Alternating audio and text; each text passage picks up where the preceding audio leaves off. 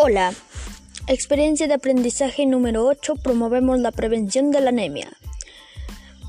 Podcast. Actualmente en el Perú, aproximadamente el 40,1% de menores de 3 años sufren de anemia. Otra cifra a tener en cuenta es la de adolescentes gestantes que también padecen.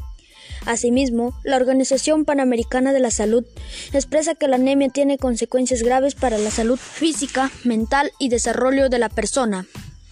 ¿Te has preguntado por qué en nuestro país existe un alto índice de anemia? ¿Sabes cómo se produce? Para ello es necesario explorar el problema de la anemia y reconocer si en nuestra familia o comunidad se presenta ese riesgo de salud para luego desde nuestro rol de estudiantes, ayudar a prevenirla. Ante esta situación nos preguntamos, ¿qué acciones podríamos promover para prevenir la anemia en nuestra familia o comunidad?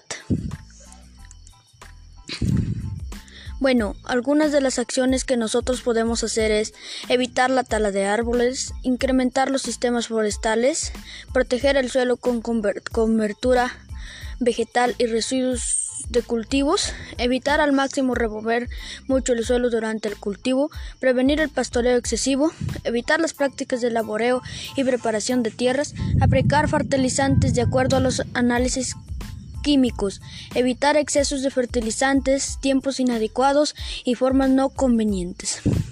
Realizar cultivos en terraza, cultivos con cobertura y cultivos en espacios de suelo no fértil para proteger los suelos.